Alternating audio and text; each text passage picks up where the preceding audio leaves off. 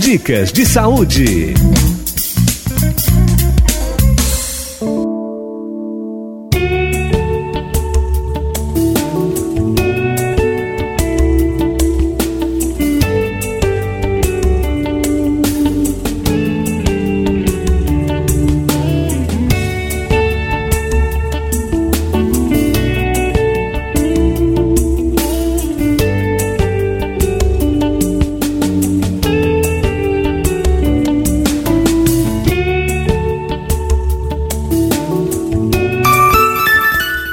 Horas 31 minutos. Programa Dicas de Saúde, eu sou Péricles Vasconcelos, estou sempre aqui aos domingos, quando Deus permite, né? é, para fazer orientações. Orientações sobre saúde, é, conhecer as doenças mais frequentes, lidar com elas da melhor forma possível uma das coisas que a gente sempre falou, eu parei de falar um pouco, mas vou falar, lembrei agora, é quando você vai se consultar. Leve por anotado as coisas mais importantes, porque na hora, a emoção da consulta, a gente esquece algumas coisas, algumas coisas até importantes, principalmente quem tem mais de 40 anos, 50 anos, esquece. Então é, é boa prática levar as principais queixas anotados. E não esquecer de levar todos os remédios que você está tomando, os remédios que você já tomou, os exames que você fez recente e até alguns que foram importantes, não de sangue, de sangue basta o último, mas os outros exames, de exames de imagem, endoscopias, que você já fez, nem que tenha dois anos, três anos, leve também, viu? Eu até costumo dizer que o médico que olhar seus exames legal, ele está com interesse de lhe ajudar. E os que disseram, não quero nada disso, não vou olhar nada, eu vou pedir outros. Eu acho que ele não está com muito interesse de resolver seu problema, não. Ele está com interesse em resolver o dele, né? Não perder muito tempo na consulta. Então, quanto mais você levar de material, de informações, de exames, melhor. Melhor para o médico, para fazer uma boa consulta. Agora é o Francisco que mora em Itaqueracetuba, Itaqueracetuba, São Paulo. Olha aí, pela internet. Ele diz: Doutor, eu tenho diabetes há mais de 14 anos, mas agora o meu médico proibiu quase tudo de alimento. Deve ser, ele está tá se referindo provavelmente a alimentos adocicados, né? Glicose, carboidratos. É, e o senhor sabe, doutor Walter, que o nordestino come é muito bem, né? então a vida dele não está muito boa. O que é que o doutor Walter poderia orientar para ele não passar fome, mas também não piorar o diabetes dele? Bom dia, Francisco. É, a princípio, eu recomendaria que mantivesse uma alimentação regrada, né? É, eu tenho um, um, amigo muito querido que é um paciente é, de Porteiras, aqui pertinho, uma cidade também tem muitas pessoas amigas e, e queridas, né, perto de Brejo Santo. E uma vez ele é um, é um, senhor de idade e vaqueiro, ele uma vez perguntou para mim, doutor, o que é que eu posso comer de tudo, o que é que eu posso comer de nada? E foi uma das perguntas mais, engra... mais inteligentes e é. ao mesmo tempo irreverentes. Prático. Prático. Eu disse, olha, o que é que eu recomendo que não pode, pode comer quem é diabético? É açúcar refinado. Então, tudo que tiver açúcar refinado, de fato, tem que ser cortado. Né? Então, isso aí é mandatório. Do ponto de vista de quantidade de, de, volume maior, tudo que for a base de fibra e, sobretudo, a questão de folhas. Folhas, saladas, de maneira geral. Agora, uma coisa que eu recomendo: diabetes é uma doença que ela é, tem que ter um controle e o tratamento tem que ser, do ponto de vista de orientação nutricional, muito voltado à fase em que a pessoa se encontra do diabetes. Então, vamos dizer, na fase inicial, tem que ter uma certa restrição, é, mas sobretudo em relação ao tipo de carboidrato, em relação ao tipo de, de, de fibra que a pessoa está comendo e evitar a questão do açúcar refinado. Se for um diabetes com idade mais avançada, digamos, um, um diabético que tiver uma doença cardiovascular, se ele for uma pessoa que já tiver, um, do ponto de vista de, de, de comprometimento hipertensivo, então a restrição tem que ser maior. Evitar sal, evitar gordura também. E se for um caso ainda que tenha comprometimento renal, diminuir um pouco a gordura, a, a proteína animal bovina. Carne vermelha, quando a gente fala carne vermelha, a única carne vermelha é a carne de gado. todas as outras carnes são carnes brancas. Então, restringir a proteína, no caso, bovina, carne de gado. Agora, o que eu recomendo sempre é procurar fazer uma alimentação regrada. Não precisa fazer uma restrição muito significativa. Quando a gente fala em restringir, por exemplo, fruta, então restringir fruta pelo menos que tenha um índice glicêmico maior, como é o caso da melancia, como é o caso da uva, né? como é o caso da tangerina. Outras frutas que a gente sabe que tem um índice glicêmico mais baixo, né? como é o caso da laranja, né? laranja mimo, né? a, a pró próprio caju, que é uma fruta que aqui no Nordeste a gente tem, talvez em São Paulo não seja tão fácil, mas aqui no Nordeste a gente conta com mais facilidade, sobretudo nessa época agora. A manga, né? É, e o, eu recomendo sempre comer a manga ou o caju, se for o caju no caso, com o bagaço, e a manga lavar bem a, a casca da manga e comer com a casca, porque também diminui o índice glicêmico. E, se possível, manter o acompanhamento também com a colega nutricionista, que é fundamental. Então, o papel do nutricionista é primário. Se puder fazer acompanhamento conjunto de um especialista, de um endócrino com a nutricionista, melhor ainda. Mas de uma maneira bem simples, eu recomendo procurar evitar açúcar, seja o açúcar encontrado no bolo, seja o açúcar encontrado no pão, né? E procurar ter uma alimentação mais rica em alimentos com fibras mais solúveis insolúveis. Aí está a importância também do, do, do, integral, porque algumas pessoas perguntam para mim, é, a questão do alimento integral, do pão integral, do arroz integral, ele tem menos. Não, ele, o valor calórico dele é igual. A única diferença é que o índice glicêmico é um pouco mais baixo. A, a, facilidade com que o organismo tem de absorver o açúcar é menor. Só que muitas vezes a gente também tem uma certa restrição e uma certa resistência a comer alguns alimentos integrais já por conta do, do hábito, da questão cultural e, do, e da questão até mesmo da, da, da palatabilidade.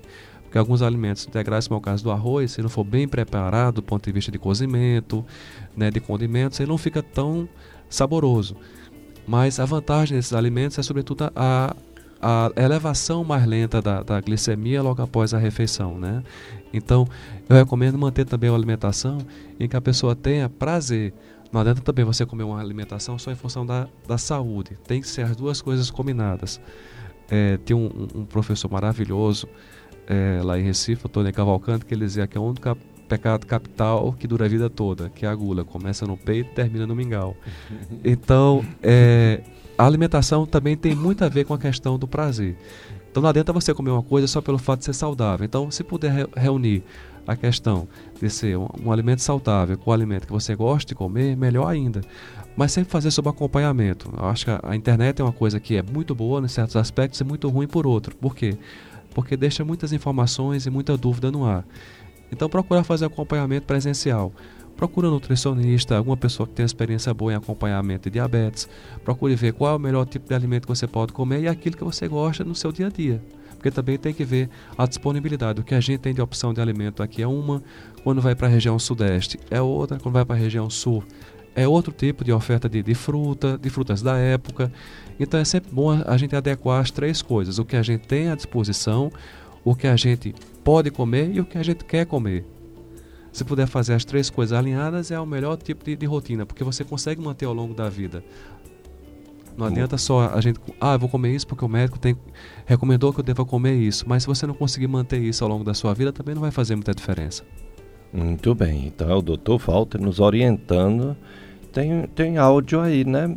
Josenberg, é, paciente entrando em contato conosco por áudio. Vamos soltar o primeiro, Josenberg. Bom dia, doutor Péricles. Sou Romana do sítio Cachoeira. E hoje eu quero parabenizar o doutor Walter pelo excelente profissional que ele é, pela a dedicação e o carinho que ele tem pela medicina e pelos seus pacientes.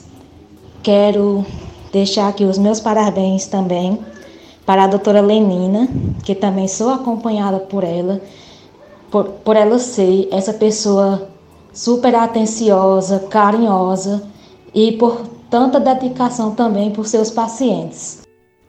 Muito bem, doutor Walter. Ô oh, Romana, muito obrigado. Tenho um carinho muito grande por você, por Cicinha, pela família toda. E vocês são muito queridas. Romana é uma pessoa especial, abençoada, tem uma família de ouro e eu só posso dizer a ela que eu fiquei muito lisonjeado e feliz com a mensagem dela. É uma pessoa que eu já acompanho há muito tempo, não é mais minha paciente, é minha amiga.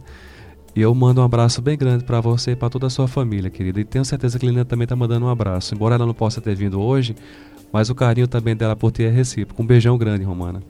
Vamos ao outro áudio, Josenberg. Me responda, por favor. Para dizer que está com diabetes, uma pessoa com 146, é, a glicose está com 146, já é pré-diabético ou diabético? Me diga qual é a. Quando é que se deve dizer que está com diabetes? Qual o açúcar no sangue? É acima de 150? Como é? Me responda, por favor. Bom dia. É, como eu tinha mencionado previamente, depende. Se for a glicemia capilar, a glicemia capilar do dedo, aquela glicose do dedo, HGT, a gente não tem uma confiabilidade muito boa do ponto de vista de, de valor. Mas se for acima de 200, com alguns sintomas, vamos dizer, perda de peso, aumenta a frequência urinária, aí valeria a pena repetir o exame, porque o que se recomenda hoje é fazer dois exames. Se for o exame da ponta de dedo, acima de 200, então tem que fazer um teste ou seria, no caso, a glicemia de jejum, ou preferivelmente fazer um teste de tolerância oral à glicose, aquele teste da garapa, em que você vai para o médico, o médico solicita você tomar uma, um, um, uma certa solução de destrose, que é uma garapa, popularmente falando, e duas horas depois repetir a glicemia para ver se está acima de 200. Com dois valores, no caso, alterados, aí a gente tem o diagnóstico de diabetes. Agora, interessante é, se for um valor de 140 no sangue, aí vai ter mais valor diagnóstico aí teria que repetir pelo menos novamente esse exame. Vamos dizer que você tenha tido um exame de sangue da glicemia de jejum, foi acima de 140, tem que repetir. O ideal, o ponto de corte é 126. Então, se for acima de 126, no caso, teria que se repetir. E se vier novamente acima de 126, é confirmado como diabetes. O interessante é que há um tempo atrás, né, mais ou menos uns 18 anos atrás, 140 era o ponto de corte para o diagnóstico inicial. Hoje em dia é 126. Então, o ideal da glicemia é ficar entre 99 e 125 após o teste. Né? O, quando você faz um teste e ele vem acima de 140, você também já tem um risco maior de vir a desenvolver diabetes. O ideal não, é, seria repetir esse exame é, para ter essa confirmação. Mas é importante saber se essa glicemia foi uma glicemia do dedo, a glicemia capilar, ou se foi a glicemia do sangue, a glicemia venosa, né? Já o, o, o, José, ele diz que o irmão tem esquizofrenia, síndrome do pânico e de perseguição. E tem também o diabetes. Toma cloridrato metformina três vezes ao dia. Só que, por ser depressivo, pessimista, ele não quer mais tomar o remédio. O que ele deve fazer, doutor Walter?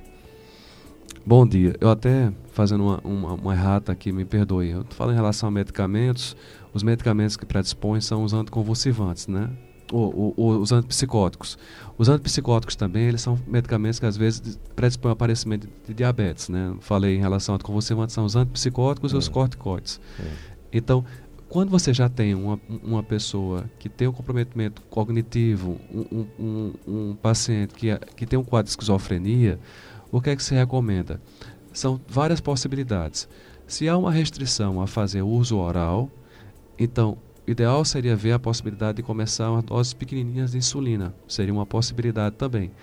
A outra possibilidade é conversar com um colega psiquiatra para ver se reajusta essa dose do antipsicótico, porque se ele sair do, da crise de esquizofrenia e se ele melhorar do ponto de vista de entendimento, voltar a fazer o uso da metformina. Então varia muito de caso para caso, né? mas as duas possibilidades seriam viáveis. Ou conversar, ou então fazer até mesmo a administração assistida. Quando ele começar a melhorar do ponto de vista de entendimento, é, de aceitação da medicação, dar o comprimido e observar se ele ingeriu a, a medicação. Mas isso aí vai depender muito de como ele está se comportando no momento. Se ele tiver uma restrição, ele tiver uma resistência a fazer uso da medicação oral, então começaria pelo menos, ou recomendaria conversar com um colega que está acompanhando, se for um endócrino um bom clínico, ver a possibilidade de começar a insulina, nem que fosse na forma de, de seringa de uso, é, a seringa no caso pediátrica, ou a caneta com agulha também de uso pediátrico, agulha mais fina, mais confortável. É, sobretudo se ele for mais magrinho, né? se tiver um, um, uma composição corporal que permita fazer uso da, da, da agulha de uso pediátrico. Mas é, vai depender muito da situação se ele tiver um, um, grau de entendimento um pouquinho melhor e puder melhorar com a medicação é, psiquiátrica, então facilitaria o uso da medicação oral. Né? Mas é importante sempre conversar com o colega que está acompanhando, tanto o psiquiatra como o clínico ou o endócrino. Muito bem, é. E é, a Maria de Lourdes, do bairro franciscano, ele, ela dá bom dia para a gente. Obrigado, Maria de Lourdes. É, vocês estão fazendo um programa maravilhoso. Agradecer a doutor Walter por, pela pessoa ótima que ele é. Devia se chamar Doutor Sorriso. Fui atendido um tempão por ele no SUS. Que pena não atender mais pelo SUS e que Deus cubra de graça o Dr. Walter. Oh, muito obrigado, querida. Um beijo, um abraço bem grande, viu? Muita uma, paz e saúde. Uma pergunta para mim, é, o pai foi diagnosticado com câncer de estômago, foi retirado todo o estômago, então está só com 22 dias desse procedimento cirúrgico. Nossa dúvida é saber se ele ainda vai poder comer, comer comida normal. No momento ele está comendo só líquido pela boca e me formar um bom nutricionista para levar.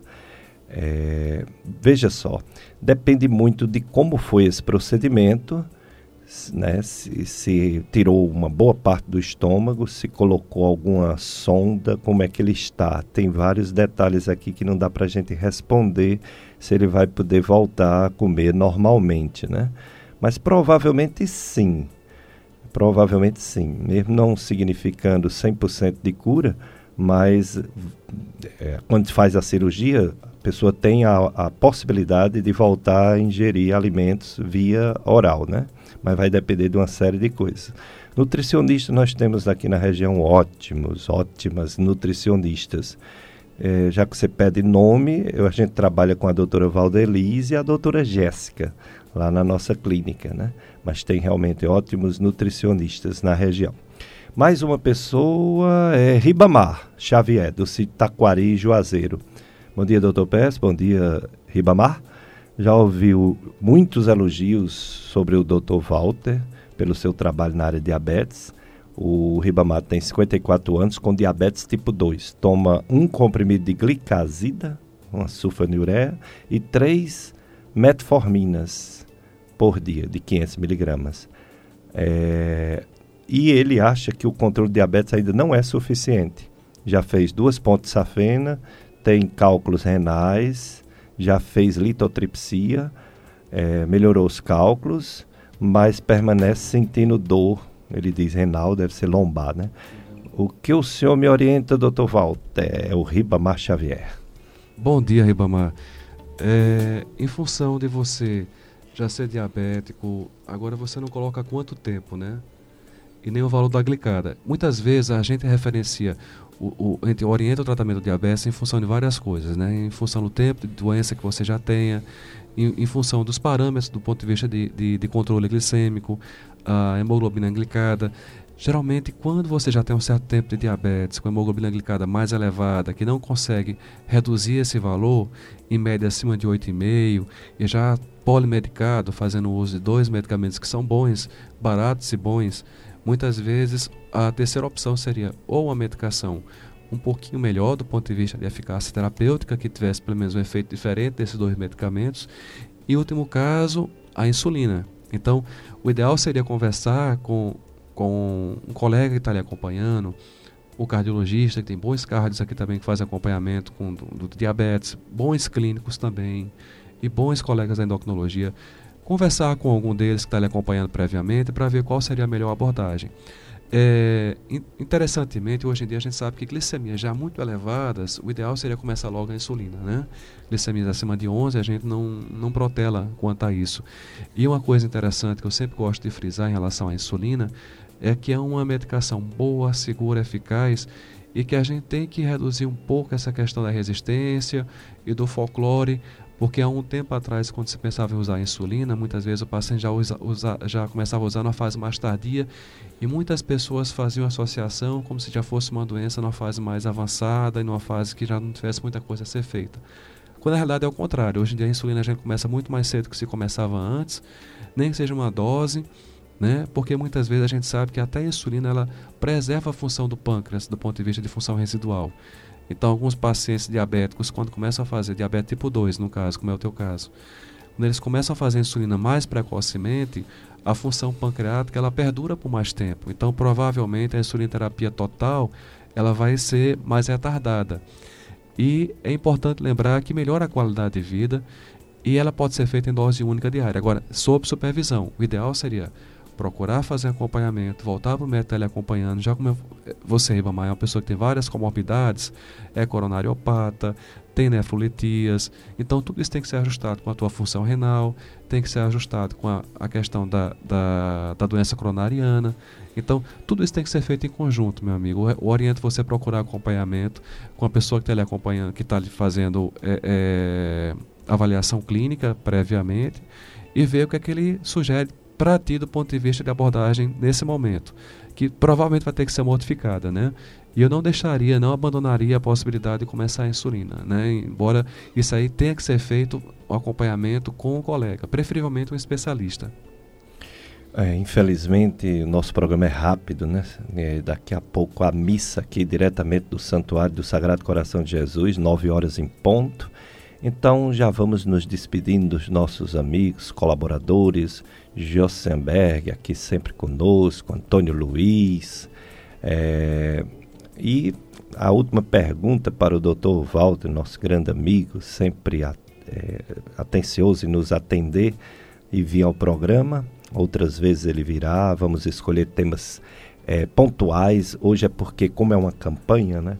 Novembro Azul, diabetes, então é um programa geral, mas depois vamos fazer específico sobre cada tema. É, pergunta: quais são os riscos do diabetes tomar insulina diariamente e aí se confiar e não fazer a dieta? Boa pergunta. É, o risco está associado tanto com a, a dose que vem fazendo, que se você não fizer um ajuste, você pode é, se você vem fazendo uma alimentação desregrada, a tendência é que você vá aumentar essa dose de insulina e vá ter um ganho de peso mais significativo, né? porque a, a insulina tem efeito anabólico. Então você vai ganhar mais peso, vai, vai engordar.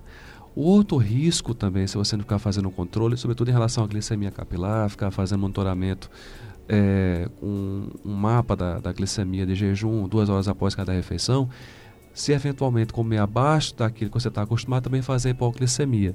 Então, são dois riscos mais associados com o uso da insulina sem a devido acompanhamento. Ou uma hipoglicemia, que ela pode ser tanto diurna como noturna, que é mais grave, porque às vezes você acorda de uma maneira súbita e um risco até maior também de ter um, um, um, evento mais severo, tanto do ponto de vista de doença cardiovascular, como de morte súbita, de edema cerebral. Então, tanto, todas as hipoglicemias diurnas e noturnas são graves, mas as noturnas são mais graves ainda. Como a longo prazo, também tem um ganho de peso excessivo, sobretudo se você não faz um acompanhamento e fica se auto-monitorizando de maneira irregular, e com isso você vai ter um ganho de peso excessivo. Então, são os dois riscos mais associados com o uso da insulina. Muito bem, mais um programa que a gente está chegando ao final e resta agradecer ao Dr. Walter Carvalho por ter vindo aqui falar bastante sobre diabetes. Dr. Walter tem atendimento na Endoclinic, Rua São José, no centro de Juazeiro. Tem outro tipo de atendimento, doutor Walter? Eu atualmente só na Endoclinic? Por enquanto, Pérez, só lá na Endoclinic. Né? É, para mim é sempre um prazer imenso estar aqui com você. Você é uma pessoa especial, iluminada. Muito obrigado. Tem um carinho grande, uma pessoa humana, boa, competente. Então é sempre um prazer imenso estar aqui com você. Eu sempre ganho um dia quando lhe vejo.